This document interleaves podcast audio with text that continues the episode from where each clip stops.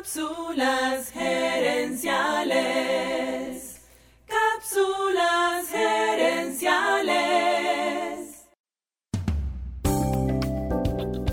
Saludos amigas y amigos y bienvenidos una vez más a Cápsulas Gerenciales con Fernando Nava, tu asesor radial de gerencia y mercadeo. El tema esta semana es el reconocimiento al empleado. El reconocimiento es una herramienta fundamental para motivar a tu gente. Si el reconocimiento se hace bien, tiene efectos positivos. Pero si se hace mal o no se hace, desmotiva a tus empleados. Para ayudarte a diseñar tus estrategias de reconocimiento, inventé el acrónimo FIJA, por las iniciales de frecuente, individualizado, justo y alineado.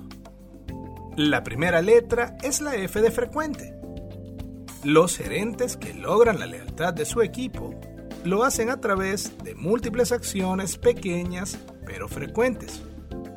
Esos gerentes hacen del reconocimiento parte de su rutina y felicitan a su equipo por las metas alcanzadas, pero también por sus esfuerzos. Un estudio realizado por la empresa Versing y Asociados indica que el 71% de los empleados más motivados trabajan en empresas que dan reconocimiento a sus empleados al menos una vez al mes. ¿Con qué frecuencia se le da reconocimiento al empleado en tu empresa? La segunda letra es la I de individualizado. Para que el reconocimiento funcione, debe ser hecho para la persona específica. Cuando el reconocimiento es individual, el mensaje que el empleado está recibiendo es, te conozco, aprecio y te agradezco tu esfuerzo. En cambio, cuando el reconocimiento es genérico, el mensaje que el empleado está recibiendo es, no tengo tiempo de conocerte, tú y tu esfuerzo no son relevantes para mí. Uno de los elementos más importantes para que el reconocimiento sea individualizado es que vaya acompañado de una nota personal escrita a mano de parte del gerente. La mayoría de los empleados guardan estas notas con orgullo.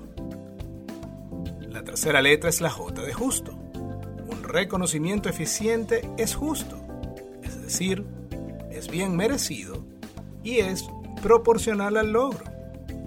El reconocimiento debe darse por las razones correctas, por una conducta o logro ejemplar, no por preferencias personales. Como gerentes, algunos empleados nos van a caer mejor que otros, pero a la hora de dar reconocimiento debemos hacer un esfuerzo para ser objetivos. Además, el reconocimiento debe ser proporcional al logro. Si un empleado ha sido fundamental para poner en marcha un proyecto que genera a tu empresa cientos de miles de dólares, no puedes darle como reconocimiento una tarjeta de regalo de 25. Ten presente que un reconocimiento injusto desmotiva al empleado y deteriora la imagen que ese empleado tiene de su jefe. La cuarta letra es la A de alineado y se refiere a que el reconocimiento al empleado debe estar alineado con los valores de la empresa.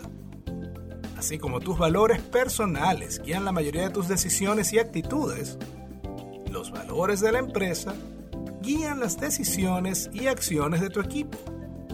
Si tu valor es el servicio al cliente y un empleado se destaca precisamente en eso, no puedes dejar pasar la oportunidad de reconocerlo en público por su esfuerzo. Al reconocerlo en público, motivas a ese empleado y a todos los demás que ahora saben que ese comportamiento es valorado por ti y por tu empresa. ¿Qué tipo de gerente crees que tenga más éxito? ¿El que tiene un equipo leal y motivado? O el que tiene un equipo apático y desmotivado. El reconocimiento es como una semilla. Los gerentes que siembran las semillas correctas cosechan un equipo leal y motivado. Los que no reconocen o lo hacen mal terminan solos y fracasados. Recuerda que el reconocimiento envía un mensaje a todo tu equipo, un mensaje más poderoso que cualquier email o cualquier discurso el reconocimiento a tu equipo les dice quién quieres que sean y tu empresa es la suma de las conductas y actitudes de tus empleados. Amigas y amigos, gracias por su atención. Cápsulas Herenciales es para ustedes. Así que si quieres sugerir un tema para discutir aquí en el programa, envíanos un mensaje a Cápsulas Herenciales en Facebook o Instagram. Seguiremos esta conversación en la próxima edición de Cápsulas Herenciales. Hasta entonces recuerda, tu éxito lo construyes con acciones, no con ilusiones.